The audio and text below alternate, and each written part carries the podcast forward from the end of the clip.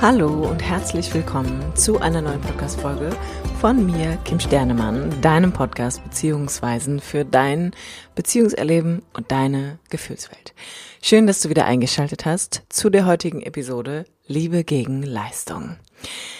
Diese Folge nehme ich für dich auf als Teil einer Beziehungsdynamik, einer Beziehungsstrategie, die vielleicht du womöglich auch in deinem Leben gelernt hast, wenn dich diese Folge anspricht, dann ist das vielleicht zumindest schon etwas, was ein bisschen in Resonanz mit dir geht. Von daher lade ich dich ein, mach's dir bequem, lehn dich zurück und lausche dieser neuen Podcast-Folge. Wie schon zu Beginn geteasert, kann es sein, dass du diese Folge vielleicht hörst, weil das vielleicht auch Teil deiner Strategie ist, weil du auch eine Thematik in deinem Leben hast mit Liebe gegen Leistung und du gelernt hast, dass das was ist, was einfach völlig normal ist in deinen Partnerschaften. Und in der heutigen Folge mag ich dem einfach mal so ein bisschen auf den Grund gehen und dir erklären, was bedeutet das eigentlich genau? Also was bedeutet es, wenn ich eine Beziehungsdynamik im Kontakt mit meinen Eltern gelernt habe, die da heißt Liebe gegen Leistung? Und wir fangen mal so an, dass ich grundsätzlich behaupten würde, dass erst einmal Beziehung und Partnerschaft für dich etwas ist, was du als anstrengend erlebst. Denn ich glaube, das wird schon deutlich, wenn man sich den Satz nochmal so auf der Zunge zergehen lässt und den nochmal so in sich sacken lässt, dass Liebe gegen Leistung in sich schon einfach sehr, sehr anstrengend und druckbehaftet klingt. Und was ich damit meine, ist, dass diese Dynamik, die du da gelernt hast, in Gänze für dich etwas sehr, sehr anstrengend ist. Etwas, was impliziert, dass ich immer etwas tun muss, dass ich immer auf eine bestimmte Art und Weise sein muss, um, Punkt, Punkt, Punkt. Damit, Punkt, Punkt, Punkt. Ja, und da können wir hinten anschließen um Zuneigung zu erhalten, um Aufmerksamkeit zu bekommen, um Liebe, all das, was Liebe im Kern für dich an der Stelle auch ausmacht und was es eigentlich grundsätzlich auch bedeutet. Denn Liebe bedeutet eigentlich im Kern immer, wenn wir von der elterlichen Liebe ausgehen, was ja die erste Form der Liebe ist, die wir erleben, wenn wir in dieses Leben kommen, dann geht es immer um eine Form der Zuwendung, also um eine Fürsorge und eine Zuwendung, die wir erfahren können als Kinder. Und was bedeutet es konkret? Also was bedeutet konkret Liebe gegen Leistung? Das bedeutet, du hast gelernt, dass du nicht um deiner Seinswillen geliebt wirst, sondern dafür, dass du dem anderen auf eine bestimmte Art und Weise etwas gibst, dass du dich auf eine bestimmte Art und Weise verhältst, dass du auf eine bestimmte Art und Weise bist, sogar aussiehst und dich gibst und das dann quasi belohnt wird mit Zuwendung, mit Aufmerksamkeit, mit emotionalem Kontakt, mit Nähe, vielleicht mit Lob auf irgendeine Art und Weise. Und die Frage, die wir uns hier an der Stelle natürlich auch wieder stellen müssen, ist, woher kommt das denn eigentlich? Dass es solche Beziehungsstrategien gibt oder dass Menschen diese Idee von Leben, von Liebe in ihrem Leben gelernt haben. Woher kommt es? Liebe gegen Leistung ist eine Bindungsdynamik, die du erlernt hast im Kontakt mit deinen Eltern. Und das müssen wir uns hier an dieser Stelle auch wieder klar machen. Ja, es geht um deine Kindheit. Da kommen wir nicht drum rum. Ich kann es euch oft genug sagen. Und ja, wir werden auch in diesem Sinne nicht um deine Eltern drum kommen, beziehungsweise nicht um deine Eltern als Person, sondern um die Kontakterfahrung, die du mit deinen Eltern gemacht hast. Und das ist einfach nochmal ein Unterschied, anstatt zu denken, wir wollen die Person in den Fokus nehmen. Nein, sondern es geht immer nur um die Kontakterfahrung, die eine gewisse Prägung in dir hinterlassen hat, wie du zu sein hattest, wie du sein musstest, um den Kontakt zu deinen Eltern sicherstellen zu können. Und wie schon erwähnt, geht es bei dieser Bindungsdynamik darum, dass Aufmerksamkeit und Zuneigung in erster Linie auf Basis von Leistungen stattgefunden haben. Und wie kommt das zustande? Also es kann oft tatsächlich sein, dass deine Eltern ein sehr konkretes Bild schon davon hatten, wie du zu sein hast, als Junge oder als Mädchen oder generell, wie der Werdegang deines Lebens zu sein hat. Häufig kommt das vor in Familien, wo es eine berufliche Prägung gibt, die sich über Generationen schon hin fortgezogen hat, dass von vornherein schon ein gewisses Bild auf dieses Kind projiziert wird, wie es zu sein hat, wie es zu leben hat, wie es sein Leben zu gestalten hat, welchen Beruf es irgendwann gehen, ergehen, er, erwählen sollte, nicht ergehen sollte, erwählen sollte. Ja? Also das heißt, es gibt schon wie so eine Form, die vorgegeben ist, in die du dich quasi hinein entwickeln sollst. Oder aber beispielsweise auch einfach, dass du oft emotional vernachlässigt wurdest. Das bedeutet, dass du Eltern hattest, die nicht in der Lage waren, einen gesunden emotionalen Kontakt zu dir aufzubauen. Dass du eine Mama hattest, die nicht in der Lage war, deine Bedürfnisse zu erkennen, deine äh, Gefühle oder deinen Ausdruck, den du als Kind ja über deine Gefühlswelt nach außen trägst. Also Babys schreien oder sie fangen an zu quengeln. Das ist so dieser Protest, in den sie gehen, wenn irgendwas für sie einfach nicht stimmig ist und wenn das einfach nicht anerkannt worden ist. Also wenn es keine Zuwendung gab, die hieß, ich nehme mir Zeit und meine Aufmerksamkeit, um mein Kind kennenzulernen. Das ist mit emotionaler Vernachlässigung gemeint. Beispielsweise einfach aber auch generell zu wenig Zuwendung. Vielleicht bist du früh in die Fremdbetreuung gegeben worden, vielleicht hattest du generell wenig Kontakt zu deinen Eltern oder aber du warst einfach ganz, ganz früh auf dich selbst gestellt. Das sind alles so Kernaspekte, die in Häufe in der Kindheit dazu führen, dass ich lerne, ich muss mich unfassbar anstrengen, um hier überhaupt im Kontakt sein zu können. Ich muss hier immer wieder auf eine bestimmte Art und Weise sein. Ich muss bestimmte Gefühle unterdrücken oder von meinen Eltern weghalten. Ich muss bestimmte Bedürfnisse weghalten. Ansonsten erlebe ich nämlich ein Abwenden. Ich erlebe ein, ein Weggehen von Mama oder aber auch Papa, je nachdem, zu wem diese Prägung einfach stärker ausgeprägt ist. Und interessant ist dann natürlich noch zu gucken, welche Konsequenz hat das eigentlich für mich im Kern? Und die Konsequenz ist natürlich erst einmal, dass es extrem anstrengend ist, sich permanent anstrengen zu müssen. Also es fordert ein hohes Energieniveau von deinem Nervensystem, schon ganz früh immer so auf der Hut zu sein und zu gucken, wie muss ich hier sein? Was muss ich hier machen? Wie muss ich vielleicht auch besser sein als andere? Wie kann ich andere hier ausstechen? Wie kann ich möglichst viel von dem bekommen, wonach ich mich sehne.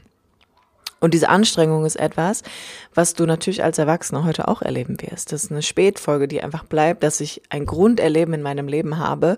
Alles ist immer anstrengend. Ich muss mich immer besonders anstrengen. So, meine Beziehungen sind immer extrem herausfordernd. Kontakt ist für mich sehr anstrengend. Und dem liegt auch so ein bisschen zugrunde, dass da häufig ein, ein weiteres Thema drin steckt. Es ist nie genug. Also die Idee, egal wie viel ich mich anstrenge, es reicht einfach nicht aus. Egal wie sehr ich versuche, besser zu werden oder so zu sein, wie du mich haben willst, es reicht nicht. Ich gehe am Ende nie quasi voll aus. Ich habe nie das Gefühl, ich bin komplett erfüllt. Ich fühle mich hier geliebt, ich fühle mich gesehen, ich fühle mich verstanden. Und diese Dynamik sorgt natürlich dafür, dass wir noch mehr Anstrengung erleben und ganz, ganz viele Menschen vor allem noch mehr Optimierungswahn erleben. Denn Du musst dir das so vorstellen. Die Bedürfnisbefriedigung für ein Kind ist überlebenswichtig. Das heißt, wenn ein Kind bemerkt, meine Bedürfnisse werden hier nicht wahrgenommen, nicht gehört, nicht gestillt und der Protest, in den ich gehe, also die Art und Weise, wie ich versuche, auf mich aufmerksam zu machen, wird auch nicht wahrgenommen oder kann hier auch nicht landen, dann ist das sehr bedrohlich, wenn die eigenen Bedürfnisse wirklich nicht gestillt werden. Und wir reden hier manchmal auch wirklich um Bedürfnisse wie Essen, Trinken, aber vor allem Nähe, also vor allem Kontakt, körperlicher Kontakt ist ja in dem ersten Jahr so unfassbar wichtig.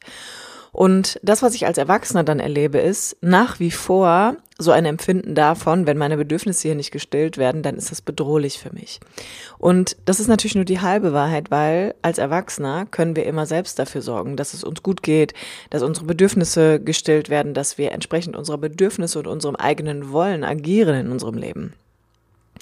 Aber wenn ich diese Kernerfahrung in meinem Leben gemacht habe, dass ich einfach zu wenig Zuwendung erlebe, dann ist das für mich bedrohlich. Dann komme ich immer wieder, vor allem in Partnerschaften, in innere Zustände, die mir signalisieren, das ist hier ganz gefährlich für mich. Das, ist, das geht jetzt hier schon wieder in die Richtung, dass ich sowas wie einen, ich nenne es jetzt mal inneren Mangel erlebe der für mich als Erwachsener eigentlich nicht mehr bedrohlich ist. Aber mein emotionales Erleben dazu sagt mir letztendlich, doch, das ist sehr bedrohlich hier. Und der Mechanismus, der dann passiert, ist, dass die meisten in eine Überoptimierung gehen. Also, dass sie versuchen, sich noch mehr anzustrengen, dass sie versuchen, noch mehr zu tun, um endlich das zu bekommen, was sie möchten. Und das ist halt so ein bisschen so ein Teufelskreis, der ganz, ganz stark auch an Scham und Schuld gebunden ist. Denn, das musst du dir so vorstellen, wenn ich immer gelernt habe, ich muss mich hier ganz doll anstrengen, ich muss auf eine bestimmte Art und Weise sein, ich muss auf eine bestimmte Art und Weise aussehen, damit ich Zuwendung erlebe und Fürsorge oder generell Kontakt erlebe, dann lerne ich relativ schnell, dass ich mir das auf eine bestimmte Art und Weise verdienen kann. Und verdienen bedeutet immer, dass es ein inneres Wertesystem gibt, anhand dessen ich erkennen kann, was muss ich hier tun und wie viel muss ich hier tun, damit ich es am Ende bekomme, also damit ich es verdient habe. Und daraus resultiert häufig die Idee, dass wenn ich mich nicht genug anstrenge, wenn ich denke, ich habe nicht genug getan oder oftmals ist es für Menschen auch so eine Thematik, dass sie befürchten, wenn sie mal zur Ruhe kommen und sich nicht anstrengen und nicht immer in diesem ich mache und tue und mache und tue, also in dieser Vorwärtsbewegung sind und in einen Stillstand kommen, dass sie natürlich dann befürchten, dass nichts kommt, also dass sie nichts kriegen von dem, wonach sie sich so sehen. Und dann entsteht die Idee, ich habe es ja nicht verdient, weil ich habe mich ja nicht genug angestrengt. Das heißt, es ist ja klar, dass ich nichts bekomme, weil ich habe es nicht verdient. Und die Idee, ich habe es nicht verdient, ist immer daran gebunden, dass ich mich selbst beschuldige, nicht gut genug gewesen zu sein oder nicht genug gegeben zu haben. Das heißt, hier kommt Schuld mit rein. Und häufig ist es auch verbunden mit einer inneren Scham, die entsteht, weil Daraus resultiert ja die Befürchtung, wenn ich jetzt nicht weitermache und mich anstrenge, dann werde ich gar nichts mehr kriegen. Dann verliere ich komplett die Anbindung. Dann verliere ich komplett den Kontakt. Dann wird der andere gehen. Dann werde ich niemals diese Liebe bekommen. Und das, was man wissen muss, ist, dass Scham und Schuld so quasi die Wächter sind, die dafür sorgen, dass du in Spur bleibst. Also, dass du schön innerhalb deines Musters bleibst. Weil niemand will sich schuldig fühlen und mit Scham kann man erst recht nicht gut leben. Das Ding ist halt aber, beides ist auf eine gewisse Art und Weise gesund und normal. Aber es führt nicht dazu, dass ich was anderes erlebe oder dass ich dieses Muster durchblicke und da aussteigen kann, sondern es führt tendenziell eher dazu, dass ich weiter da drin bleibe und dass ich weiter versuchen werde, mich enorm anzustrengen. Oftmals auch über meine Ressourcen und mein Energieniveau hinaus. Und vielleicht kennst du das auch von dir dass du manchmal einfach bemerkst, du kannst nicht mehr. Du bist ausgebrannt, du bist am Ende so, du hast eigentlich keine Ressourcen mehr zur Verfügung, aber diese innere Not, in die dich diese Dynamik bringt, nämlich diese kindliche Idee von, wenn ich mich nicht anstrenge, dann wird's lebensbedrohlich für mich, ist halt aktiv.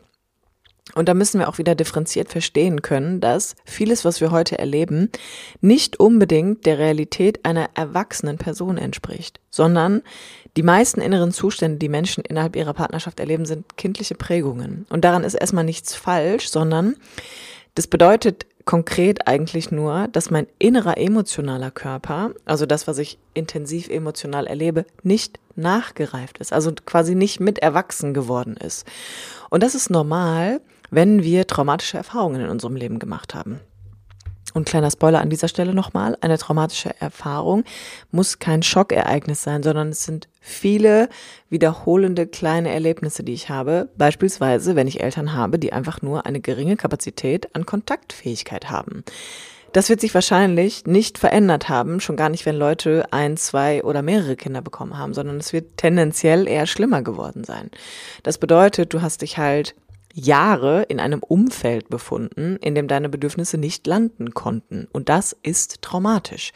Und Trauma bedeutet nichts anderes als Verletzung. Das heißt, du hast da seelische, psychische Verletzungen erfahren, emotionale Verletzungen, die du nach wie vor in dir trägst.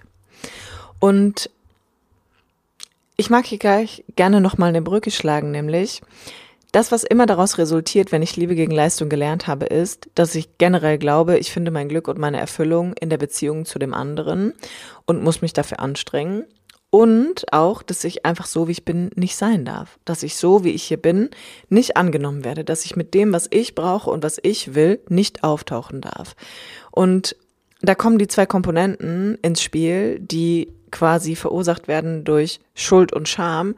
Schuld und Scham zerstören immer das Sichtbarwerden in dem, wer ich wirklich bin und auch Ehrlichkeit. Das bedeutet, Liebe gegen Leistung heißt immer, ich bin gar nicht als ich in der Beziehung, sondern meine Dynamik regelt es hier für mich, mit der es mir eigentlich gar nicht gut geht, weil ich irgendwie bemerke, so krass, ich habe eigentlich vielleicht gar keine Kapazität mehr, mich anzustrengen und irgendwie habe ich auch das Gefühl, ich kriege eh nicht das, was ich möchte oder ich komme gefühlt emotional nie da an, wo ich sein möchte.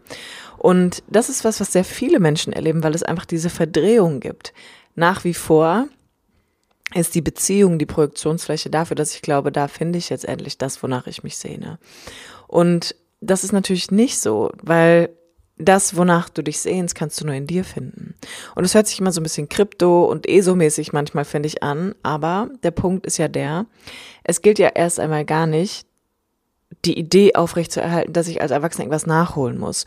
Oder dass ich jetzt hier schnell meinen mein Liebestopf füllen muss, weil er damals nicht gefüllt wurde, sondern das, was da leer geblieben ist, wenn wir es bildlich verdeutlichen wollen, wird leer bleiben. Das, was du nachholen kannst, ist, dass du erst einmal bemerkst, wow, was mache ich hier? Wie erlebe ich das eigentlich? Warum ist das für mich wichtig, Liebe gegen Leistung zu tauschen? Und was erlebe ich, wenn ich aufhöre, mich anzustrengen? Das heißt, es geht erst einmal überhaupt darum, ein Bewusstsein dafür zu schaffen, was deine Dynamik ist. Denn das, was sichtbar werden wird, dann kann auch zur Ruhe kommen, denn dann wird es ein Verständnis mit sich bringen. Und das, worum es in erster Linie geht, ist, dass du ein Verständnis für dich entwickelst, damit du dich an den Stellen nicht mehr verlassen musst, wo du dich damals für Liebe verlassen hast. Und das ist, was du tust, wenn du immer noch Liebe gegen Leistung tauschen möchtest. Du verlässt dich nach wie vor, gehst über eine Dynamik, über eine Strategie in Kontakt, weil du es wahrscheinlich nicht anders gelernt hast und es noch keine andere Möglichkeit für dich gibt und erlebst das Gleiche wie damals in deiner Kindheit, nämlich ich werde hier nicht um meines Sein Willens geliebt. Ich werde hier nicht geliebt einfach nur, weil ich da bin oder gesehen und gehört mit dem, was ich brauche und möchte, sondern ich muss mich besonders anstrengen. Ich muss hier auf eine bestimmte Art und Weise sein. Ich muss etwas tun. Ich muss auf eine bestimmte Art und Weise aussehen oder ich muss Dinge fernhalten von mir, vor den anderen, um den Kontakt weiter aufrechthalten zu können. Und das muss überhaupt erstmal klar werden, damit die Sichtbarkeit ein bisschen mehr werden kann.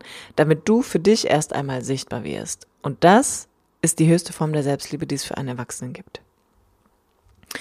Wenn du dir bei dieser Thematik ein bisschen Unterstützung wünscht oder du denkst, Mensch, ich komme hier an Grenzen, ich komme hier einfach nicht weiter, dann lade ich dich herzlich ein, dich für ein erstes kostenloses Analysegespräch mit mir zu bewerben, wo wir gemeinsam auf deine Situation blicken können. Und ansonsten findest du alles weitere zu meinem Coaching auf meiner Internetseite www.kimsternemann.de.